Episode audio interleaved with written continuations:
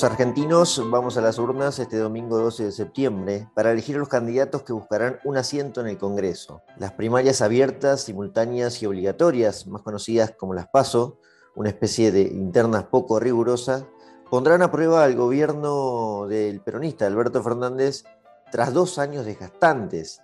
La oposición de Juntos por el Cambio, la fuerza del expresidente Mauricio Macri, cuestiona enfáticamente la gestión de la pandemia del coronavirus. Mientras tanto, la economía no termina de repuntar y la inflación se mantiene en niveles desproporcionados para los parámetros de la región. Pese a todo, esto no será más que un gran sondeo nacional donde algunos partidos dirimen sus corrientes internas, como será el caso del macrismo.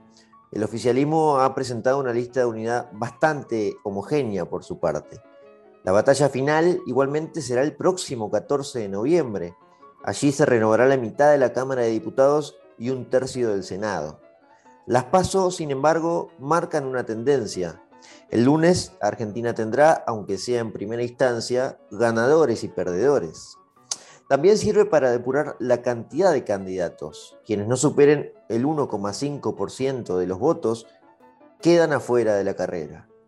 Según las encuestas, el oficialismo ganaría a nivel nacional, pero el gran triunfo se disputará en la provincia de Buenos Aires, donde se nuclean alrededor de 17 millones de habitantes, cerca del 40% de la población. Diferente escenario será en la capital, la ciudad de Buenos Aires, con puerto al Río de la Plata, donde se consagra el bastión electoral del macrismo. El Frente de Todos, la alianza gobernante de Cristina Kirchner, puso como cabeza de lista a Victoria Tolosa Paz, una mujer con poco de historial político, por no decir una completa desconocida. Enfrente, por las filas del macrismo, la figura que lidera los sondeos es Diego Santilli, un tipo de 54 años que se movió siempre como funcionario de la ciudad de Buenos Aires, de hecho es vicealcalde desde 2015, pero que por alguna extraña razón salió a competir en su inmenso distrito vecino. Hoy, en un episodio especial de Politinomics, vamos a conocer a estos y otros tantos candidatos que darán mucho que hablar en las próximas semanas en Argentina.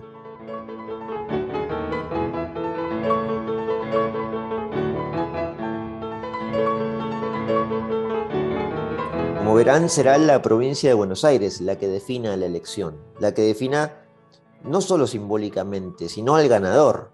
Si el próximo lunes el ganador es Diego Santilli, seguramente muchos analistas estarán hablando de que la fuerza de Mauricio Macri o algún delfín suyo va a poder presentarse con eh, muchas esperanzas a las elecciones presidenciales de 2023. Si gana Victoria Tolosa Paz, entonces los analistas hablarán de que en 2023 Alberto Fernández podrá presentarse para la reelección, siempre y cuando depende de las diferencias, evidentemente. Esa es, esa es la importancia de la provincia de Buenos Aires. A nivel nacional, por supuesto que se juega mucho más. Y a nivel legislativo es lo esencial, digamos, porque eh, al fin y al cabo son eh, elecciones primarias, pero en un camino que derivan en una elección legislativa. De hecho, se renueva la mitad de la Cámara de Diputados. Se eligen 127 diputados nacionales del total de las bancas, que son 257. Actualmente la Cámara Baja, los diputados en Argentina, eh, domina el oficialismo, pero por, por, poca cantidad. Donde sí domina es con, mayor, con mayor autoridad es en el Senado. En este caso se renueva un tercio, que son 24 senadores nacionales, en ocho provincias diferentes, eh, de un total de 72 escaños son los lugares del Senado 72. Las ocho provincias que van a, las urnas, en este caso, son Catamarca, Chubut, Corrientes, La Pampa, Córdoba, Mendoza, Tucumán y Santa Fe, que para los que siguen Politinomics generalmente eh, pueden encontrar la historia de esta majestuosa provincia, Santa Fe, en Historiopolis, uno de los capítulos de historia que hicimos recientemente. Los temas que se tocaron en campaña, en la campaña electoral que comenzó ya allá por julio, ya hace, bueno, dos meses eh, aproximadamente, no salen mucho del amperímetro de los conflictos que ha traído la pandemia de coronavirus y cómo la política, o esencialmente el oficialismo, ha tratado esos temas. La gran crítica del macrismo es el manejo de la pandemia en todos sus aspectos, desde los testeos al principio, la cuarentena de 2020, que destruyó bastante la economía, y especialmente los pequeños, a los pequeños comerciantes. La economía, por cierto, no, no termina de repuntar en Argentina. En 2020 cayó nueve puntos del PBI y algunas estimaciones, por ejemplo, de la CEPAL dicen que crecerá en 2021 alrededor del 7,5%, pero hasta ahora el, motor económico no termina de arrancar.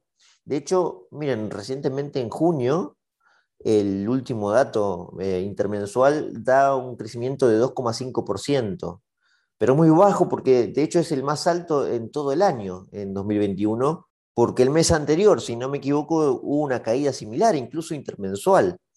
Así que no se, no se vislumbra por lo menos ese número de 7%, y aunque se dé, eh, no iguala a la caída del año pasado. Y como sabrán, mucho menos se estima que los eh, habitantes lleguen a sentir algo de esa recuperación. Así que la economía sí es parte de la campaña, pero como consecuencia del COVID. El gobierno, como saben, tiene un escudo bastante protector que eh, le dice a la oposición bueno, esto no es problema esencialmente nuestro, sino de la pandemia. Bueno, por allí andan más o menos las críticas de la oposición, que entre otras cosas, por supuesto, también toca el tema de las vacunas. Los macristas dicen que si, el gobierno de Alberto Fernández facilitaba o aceleraba la llegada de vacunas, se podían evitar muchos muertos. Los kirchneristas, por su parte, responden con un ejercicio similar, pero del otro lado responden con un ejercicio de hecho hipotético. Dicen que si durante la pandemia era Macri quien gobernaba y no ellos, la cosa hubiera sido mucho peor. Es decir, es interesante el ejercicio que hacen, ¿no? Es un ejercicio recontra contrafáctico. Si en 2019, en diciembre de 2019, eh, un poco más atrás, en agosto y en octubre de 2019, el que ganaba era Macri y no Alberto Fernández en, en la dupla que hizo con Cristina Kirchner, la situación hubiera sido mucho peor, es decir, hubiéramos tenido más muertos, la economía se hubiera caído más aún. De hecho, muchos candidatos eh, de las tantas listas que se presentan en, tantos lugares en Argentina, en televisión, si no recuerdo mal, alguno de ellos comentaba que Argentina viene de sufrir dos pandemias. La original, que, que atravesó a la Argentina y al mundo en 2020, y la de Macri, los cuatro años de 2015 a 2019, cuando gobernó. Y allí, en ese laberinto de los cuestionamientos por el coronavirus de un lado y de otro, con poca originalidad, es que se movió la campaña electoral a grandes rasgos.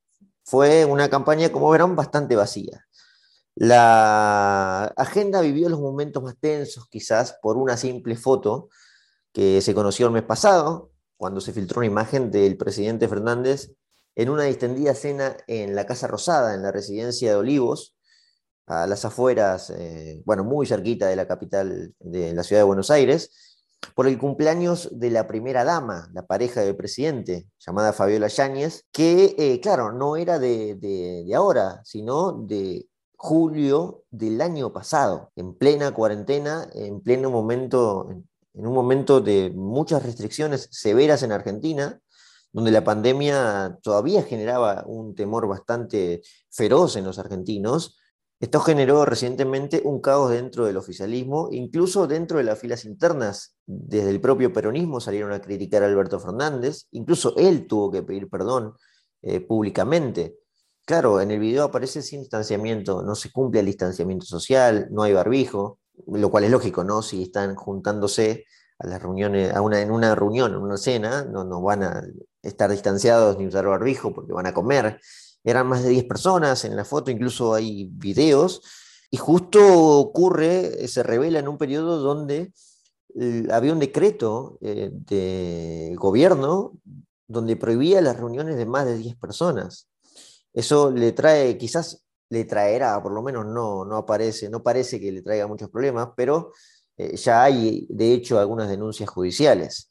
La cuestión es que se desgastó, la imagen o la poca confianza que ya quedaba en, la figura del presidente, porque bueno, muchos sienten que fue algo desde adentro, que surgió desde las entrañas del kirchnerismo para lastimar la credibilidad del presidente justo en, en plena campaña electoral. Esto pasó exactamente en la segunda semana de agosto y bueno, hace muy poco.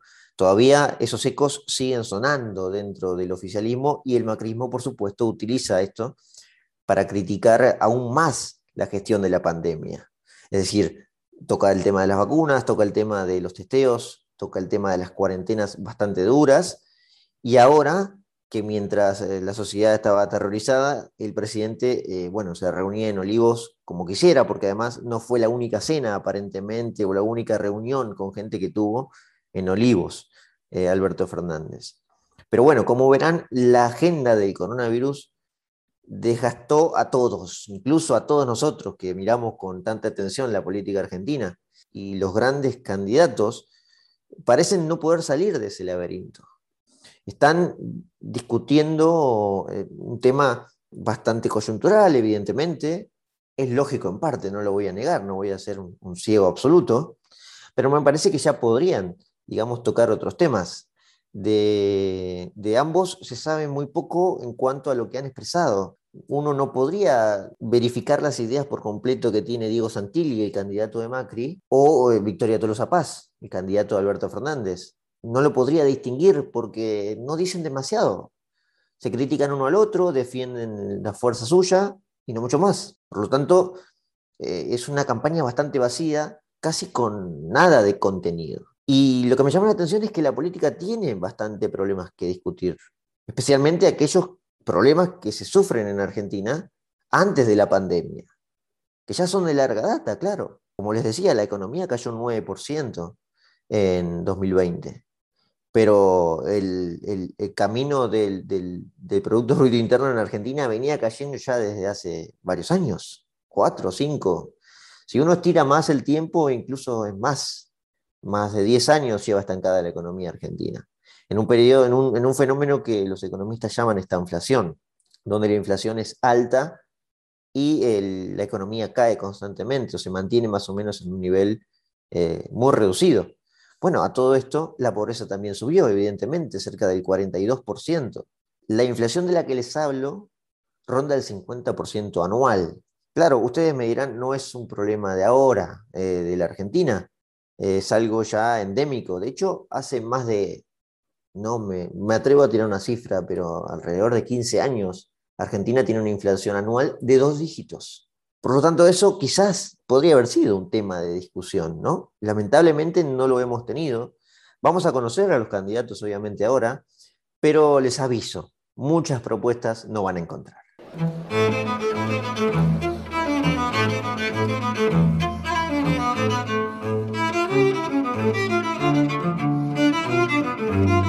Vamos a meternos directamente en la gran contienda electoral, en la provincia de Buenos Aires.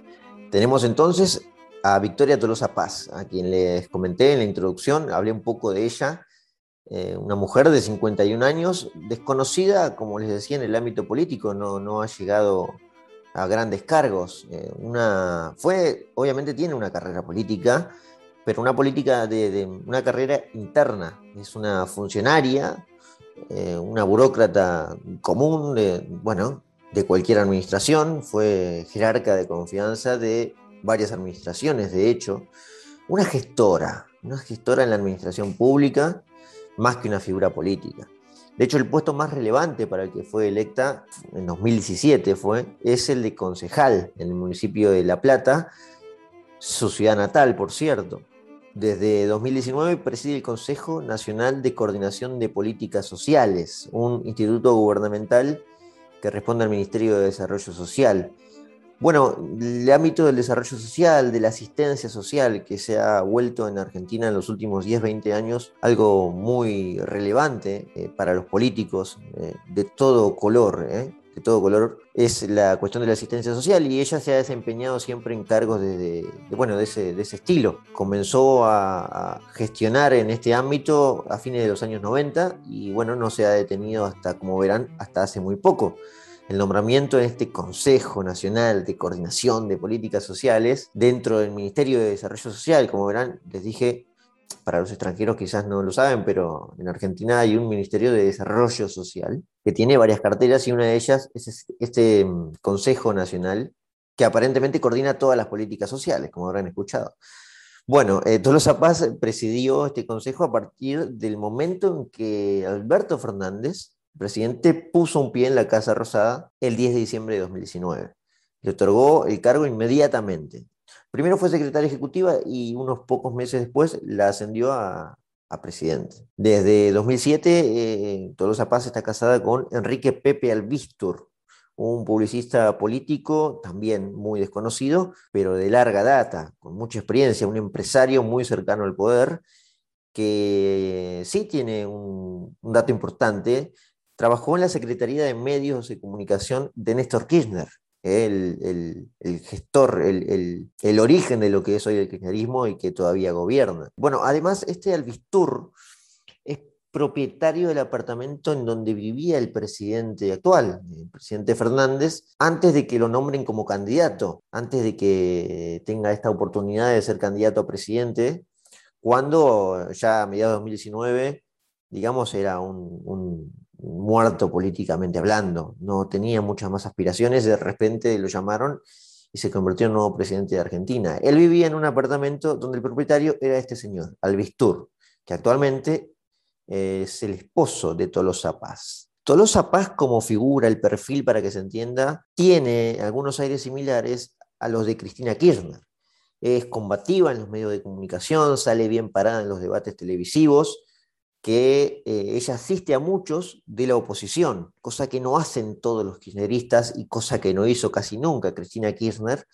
Eh, bueno, Tolosa Paz lo hace y sale bien parada, habla con rapidez, fluidez, y, eso quizás le ha traído bastante popularidad porque se sabe desenvolver, habla muy rápido, a veces demasiado, y pisa mucho a sus contrincantes, pero bueno, deja, deja esos mensajes de la postura que defiende, a, rajatabla su partido y muy en contra de todo lo que representa Macri y las fuerzas opositoras. Eh, como les decía antes, no es que hay bastante mensajes de propuestas ni nada por el estilo, y su mayor logro en el ámbito de los comicios es el de concejal, como les, expliqué recién, en, en La Plata, en 2017. Este es un hecho que mm, para ella es importante porque hacía rato, eh, de hecho desde 2009, desde 2009 ella intenta un lugar importante en su ciudad, en La Plata. En 2019 ella había sido candidata en una interna dentro de la lista de intendentes que presentaba el peronismo en La Plata. Y perdió, perdió por menos de un punto, de 1%, con, con otra candidata que terminó perdiendo igualmente la candidata que venció a Tolosa Paz con eh, el actual intendente de La Plata, que si no me equivoco es Julio Garro. Eh, una de las eh, aspiraciones que tiene Tolosa Paz claramente lo demuestra, de hecho hace 12 años que lo demuestra, es que quiere llegar a la intendencia de la ciudad de La Plata. Su, bueno, su derrota por, por, por pocos votos en 2019 no la dejó fuera de la política. Como les decía, Alberto Fernández la llamó inmediatamente para convocarla a este Consejo Nacional. Lo leo de vuelta porque lo tengo acá anotado y me resulta, a mí me resultan muy graciosos estos nombres largos que eh, no definen absolutamente nada cuál es su cargo, ¿no? Consejo Nacional de Coordinación de Políticas Sociales, correspondiente al Ministerio de Desarrollo Social. Bien, ahí está. Obviamente renunció a este cargo para ser precandidata a diputada nacional por la provincia de Buenos Aires. Es, eh, bueno, como les decía, es combativa en los medios. Uno de los hechos más graciosos quizá que nos deja Tolosa Paz fueron unos peculiares testimonios sobre la astrología. Aparentemente, bueno, aparentemente no, es así, el padre es un conocido eh, astrólogo y bueno, esta mujer parece ser que eh, es devota de la astrología, les interesa los astros y habla muy convencida sobre el tema. Bueno, ya que está, tenemos la posibilidad de escucharla. Esto decía eh, sobre la astrología esta propia semana. Menciona que Argentina, por ejemplo, es cáncer en, los astros por el día en que se independizó como país, el 9 de julio de 1816, y que hay movimientos en el mundo que estudian las cartas de los países, y que esto es muy interesante y que muchos argentinos quieren saber del tema. Bueno, vamos a escucharla entonces. No, él, hace cartas astrales a mucha gente y es muy increíble porque a veces se sorprende que la política, hay muchos amigos y dirigentes de la política que les gusta saber de astros. Tú sabes que no solamente nosotros tenemos cartas, los países tienen cartas. La Argentina es cáncer, ¿por qué es cáncer? Porque el día que se independizó como país, 9 de julio de 1816. Entonces hay movimientos en el mundo que estudian las cartas de los países y ver cómo son los distintos... Realmente, es muy interesante. A vos que te gusta mucho la mitología griega, la historia, te encantaría estudiar astrología. Porque ¿Realmente cosas- se le hacen cartas astrales Sí, a países? totalmente. No sabía eso, che. y ahí sale la crisis del 29 en Estados Unidos, por qué el derrumbe de las Torres Gemelas, por qué pasa lo que pasó en la crisis del 2001 en la Argentina. Bueno, vieron, les tenía esta sorpresa preparada, sí. eh, a mí también me sorprende, muy gracioso. Después comenta, por supuesto, que los astros también dicen que ella va a ganar en provincia de Buenos Aires, absolutamente. Pero bueno, son estas cosas tan pintorescas de la política argentina que, bueno, no hay ideas concretas, no hay propuestas, pero algo hay para reírse, aunque sea.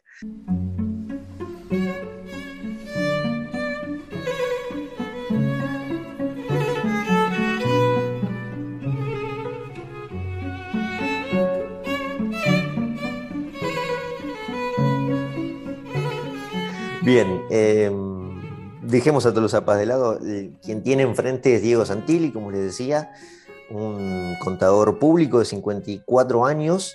Es eh, Santilli la figura elegida por, por el macrismo para disputar la gran contienda electoral del próximo domingo. Hijo, eh, él es hijo de Hugo Santilli, un reconocido presidente del Club Atlético River Plate aquí en Argentina, muy relacionado al fútbol, Santilli, por cierto, por la descendencia, evidentemente. En la década de los 80, Hugo Santilli, el padre de Diego, eh, presidió River y una de las épocas más gloriosas, de hecho, de la institución riverplatense. La carrera política de Hugo Santilli inició igualmente en el Partido Justicialista, un histórico partido político que presidió incluso Juan Domingo Perón, en sus últimos días de vida, incluso en los años 70. En una entrevista a, a la agencia Telam de Argentina, lo dice sin tapujo. Mi ADN es peronista, dice Santilli, para, bueno, para quien no sepa, eh, y si está amaneciendo o desde afuera piensan que Macri es algo, o el macrismo tiene cosas muy distintas, bueno, evidentemente no, ¿no? Tiene una catarata de cargos públicos Santilli en su haber. Entre los más destacados eh, fue director del Banco Ciudad y ministro de Ambiente en la ciudad de Buenos Aires entre 2009 y 2013. Fíjense que lejos nos estamos yendo para que vean que Santilli sí es muy conocido en el ámbito de la ciudad de Buenos Aires. Bueno, de hecho, casi todos los cargos son en la ciudad de Buenos Aires. Así que después ustedes sacarán sus conclusiones por qué se mueve al distrito de la provincia de Buenos Aires, aunque no es la primera vez ni el primer caso. En 2013, como les decía, cerraba el mandato del Ministerio de la Ciudad para eh, conseguir un lugar en el Senado Nacional. En 2013 fue elegido senador nacional, un puesto muy importante, obviamente. Le duró dos años solamente ese lugar porque enseguida fue a acompañar a Horacio Rodríguez Larreta, un personaje muy popular a esta altura ya en Argentina, quien muchos creen que será el candidato presidencial de Macri en las elecciones de 2023. Larreta es el alcalde actual de la ciudad de Buenos Aires y en 2015, como verán, se llevó a Diego Santilli como mano derecha. El arma de Santilli es básicamente la gestión en ciudad.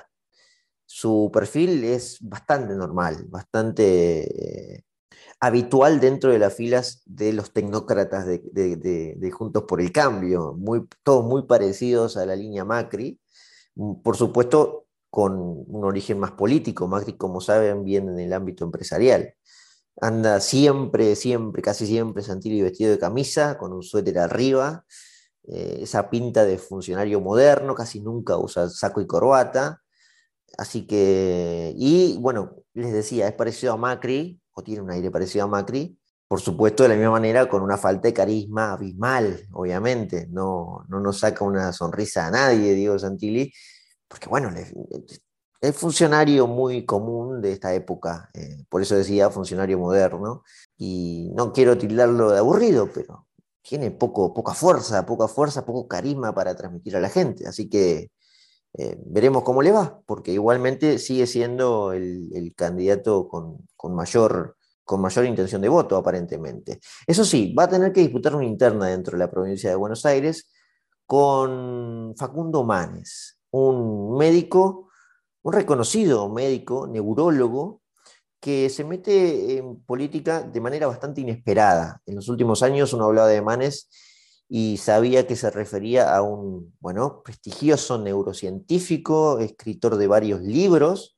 Uno de esos libros se llama El cerebro argentino. Eh, ha creado un instituto, el Instituto de Neurología Cognitiva, distinguido a nivel internacional, me refiero, eh, con, premios en Estados Unidos. Bueno, un médico, un médico, un, cerebro que, que, se ha dedicado con mucho énfasis a la ciencia y a la medicina estudiando el cerebro, incluso el cerebro argentino, como escribió en un libro. Ahora, ¿por qué está en política? Bueno, no lo sé.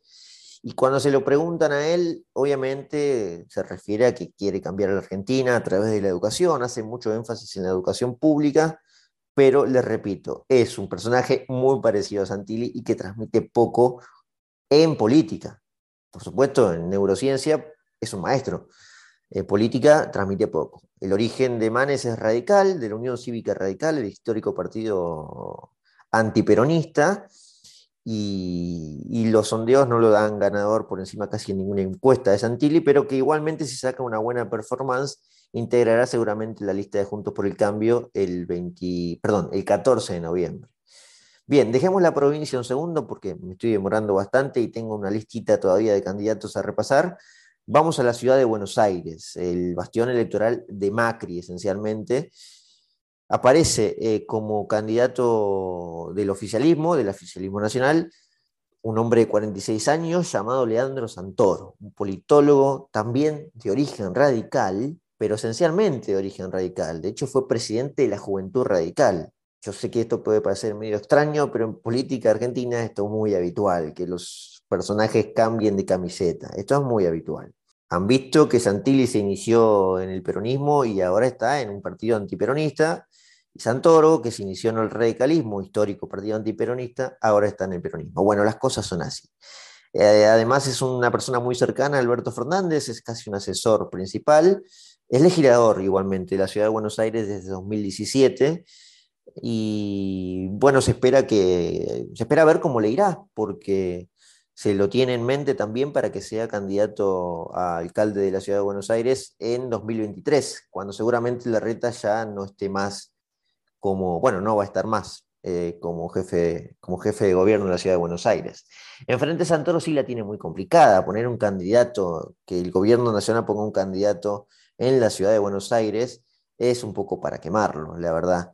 Pero bueno, alguien tiene que poner quien tiene todas las fichas para, para sacar un altísimo porcentaje, arriba del 45%, es María Eugenia Vidal. Esta, esta mujer sí ya bastante conocida, imagino, también politóloga, con una larga trayectoria en la ciudad de Buenos Aires. Desde 2007 pasó de ser legisladora, ministra y luego vicealcalde de Macri. Eh, hasta 2015, porque en 2015 pasó definitivamente la fama para ser gobernadora de la provincia de Buenos Aires, lo mismo que está haciendo actualmente Santilli, pero eh, se la jugó, se fue a jugar a las grandes ligas Vidal, ¿eh? fue gobernadora porque terminó triunfando, venció al peronismo en 2015, como Macri lo había vencido en 2015, y gobernó la provincia hasta 2019, cuando perdió con el actual gobernador de la provincia de Buenos Aires, por, mucha diferencia, por casi 15 puntos con el actual gobernador que es Axel Kisilov. Así que eh, muy bien para Vidal, pero lo de 2019 fue un gran cachetazo. Y ahora vuelve a la política como eh, candidata a diputada nacional, pero por la ciudad de Buenos Aires. Por la ciudad de Buenos Aires. ¿Por qué habrá hecho eso? Bueno, no sé.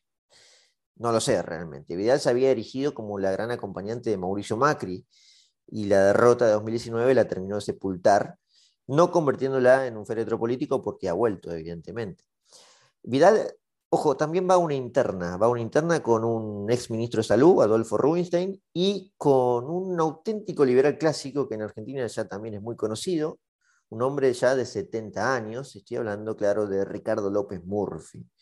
Eh, un economista eh, muy relacionado al ámbito intelectual, a los espacios de debates liberales, y que a pesar de que quedó un poco manchado con la gestión de 2001, él fue ministro de Economía por muy poco tiempo, fue manchado injustamente, pero bueno, estuvo mm, en ese periodo de crisis eh, catastrófica que tuvo que sufrir la Argentina en 2001, se ha repuesto bastante bien políticamente, participó en las elecciones presidenciales de 2003, sacó alrededor del 16% de los votos en Argentina, un liberal clásico. Bueno, miren, eh, había una chance, había una posibilidad y parece que vuelve. Eh, lo que pasa es que es difícil que venza a Vidal. Sin embargo, aunque se saca una buena cantidad de votos, va a integrar la lista de Juntos por el Cambio en noviembre próximo.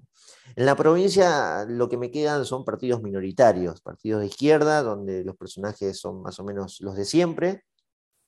Y en el sector de la derecha tenemos algún, algún conocido, que, algunos conocidos que ya participaron en el ámbito electoral en las presidenciales de 2019, como José Luis Espert, eh, un también economista liberal, un alumno casi de López Murphy, pero bueno, con otro tipo de carisma, va, no sé si es carisma en general, pero bueno, em, que tuvo mucha ascendencia en los jóvenes a partir de un libro que se llama Argentina Devorada, donde explica desde una postura liberal bastante bien los problemas de la Argentina actual y de los últimos casi 70 años.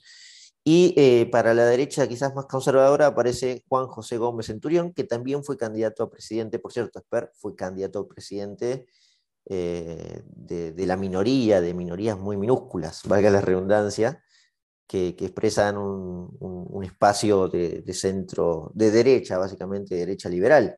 Esper sacó, creo que no más de 1,5% de los votos, o dos. Gómez Centurión fue algo parecido.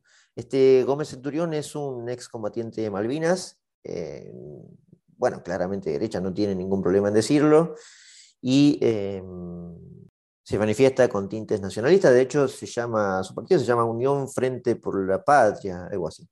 Así que bueno, ese es el panorama general de la provincia de Buenos Aires, que como verán, los dos grandes candidatos que ahora ya tienen la radiografía, no tienen mucho, o por lo menos hasta el momento, no nos han dado mucho para reflexionar.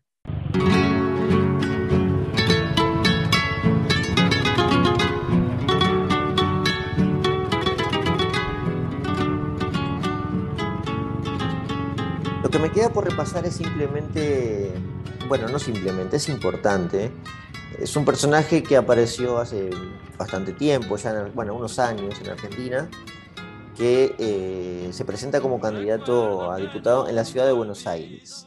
Me imagino que ya deben saber de quién estoy hablando. Estoy hablando de Javier Milei, un economista bastante conocido últimamente en los medios, muy mediático, muy mediático, con varios títulos, varios libros que ha escrito y que se ha convertido en la sensación de los jóvenes que se presentan como libertarios en Argentina.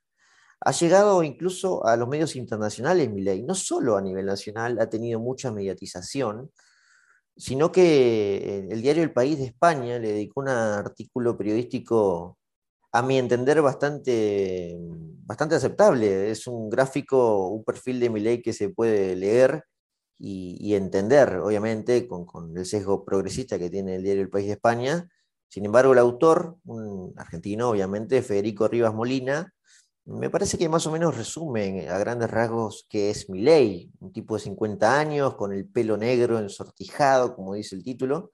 El título, de hecho, dice eh, Milei, el grito de guerra de los libertarios argentinos, que, eh, bueno, dice, sigo leyendo, que, que, se inspira en Trump y Bolsonaro.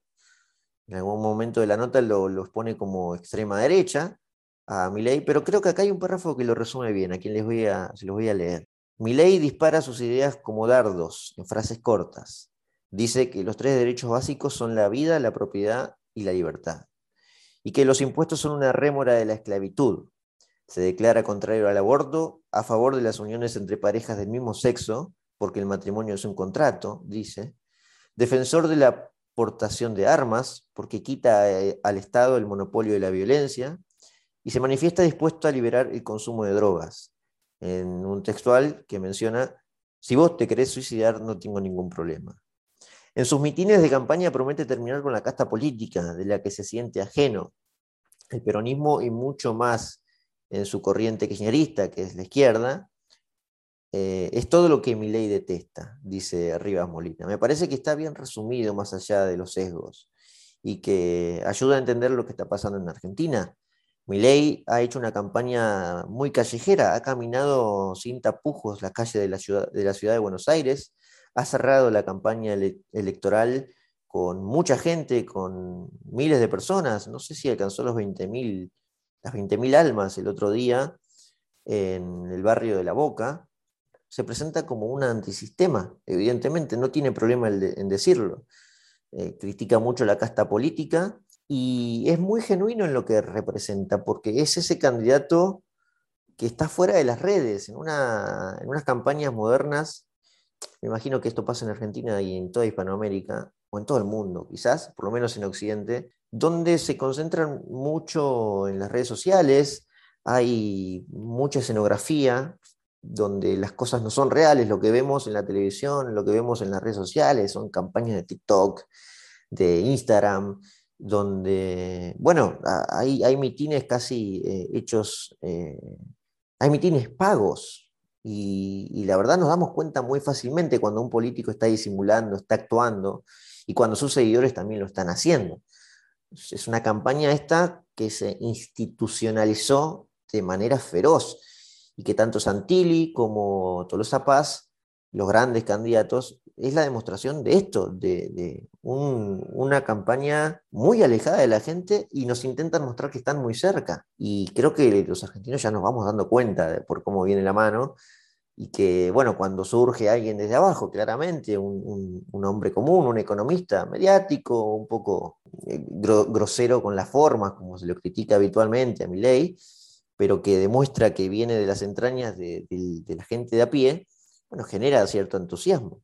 Los sondeos le dan entre 10% y 12% de, de voto a ley. Creo que es un número bastante considerable, bueno, considerablemente bueno, porque es la primera vez que ley se presenta eh, con este estilo eh, en la política, cuando siempre la ha criticado, él se manifiesta como alguien que viene a destruir la política desde adentro. La política quiero decir los impuestos, la casta. Ya no tengo que explicar mucho más, creo que saben de lo que hablo. Claro, me refería recién a las formas, tiene algún insulto de vez en cuando, y esto ha suscitado una catarata de críticas bastante feroces, esencialmente de la izquierda, porque le está disputando ley en parte en Ciudad de Buenos Aires el lugar a la izquierda, esa minoría que representaba a la izquierda. Y bueno, se lo asocia directamente con, con el fascismo, con Hitler, bueno, con, con, los genocidas del siglo XX que los propios personajes de izquierda defienden, sin saberlo, claro, no lo saben, pero lo están defendiendo.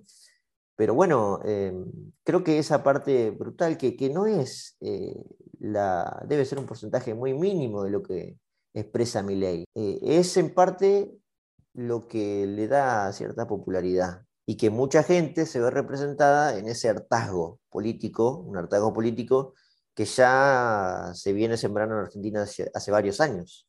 El caldo del cultivo ya está a punto de, dar sus frutos. ¿no? no sé si en esta elección, no sé si en 2023, pero me, parece que mi ley es, un, es una señal de lo que está pasando y bienvenido sea. Yo soy muy partidario de los antisistemas eh, porque a su vez se lo está subestimando demasiado. Bueno, hablan un montón de mi ley por todos lados, así que ojalá que se lleven una sorpresa.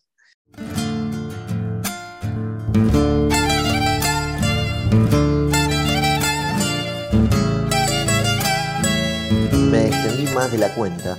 No quería hacerlo tan largo, pero bueno, como saben, es un fin de semana especial para Argentina y comienza un periodo además eh, bastante particular, con elecciones que tendrán el primer paso ahora, este domingo, con las PASO, valga la redundancia, y luego en noviembre con la elección final legislativa.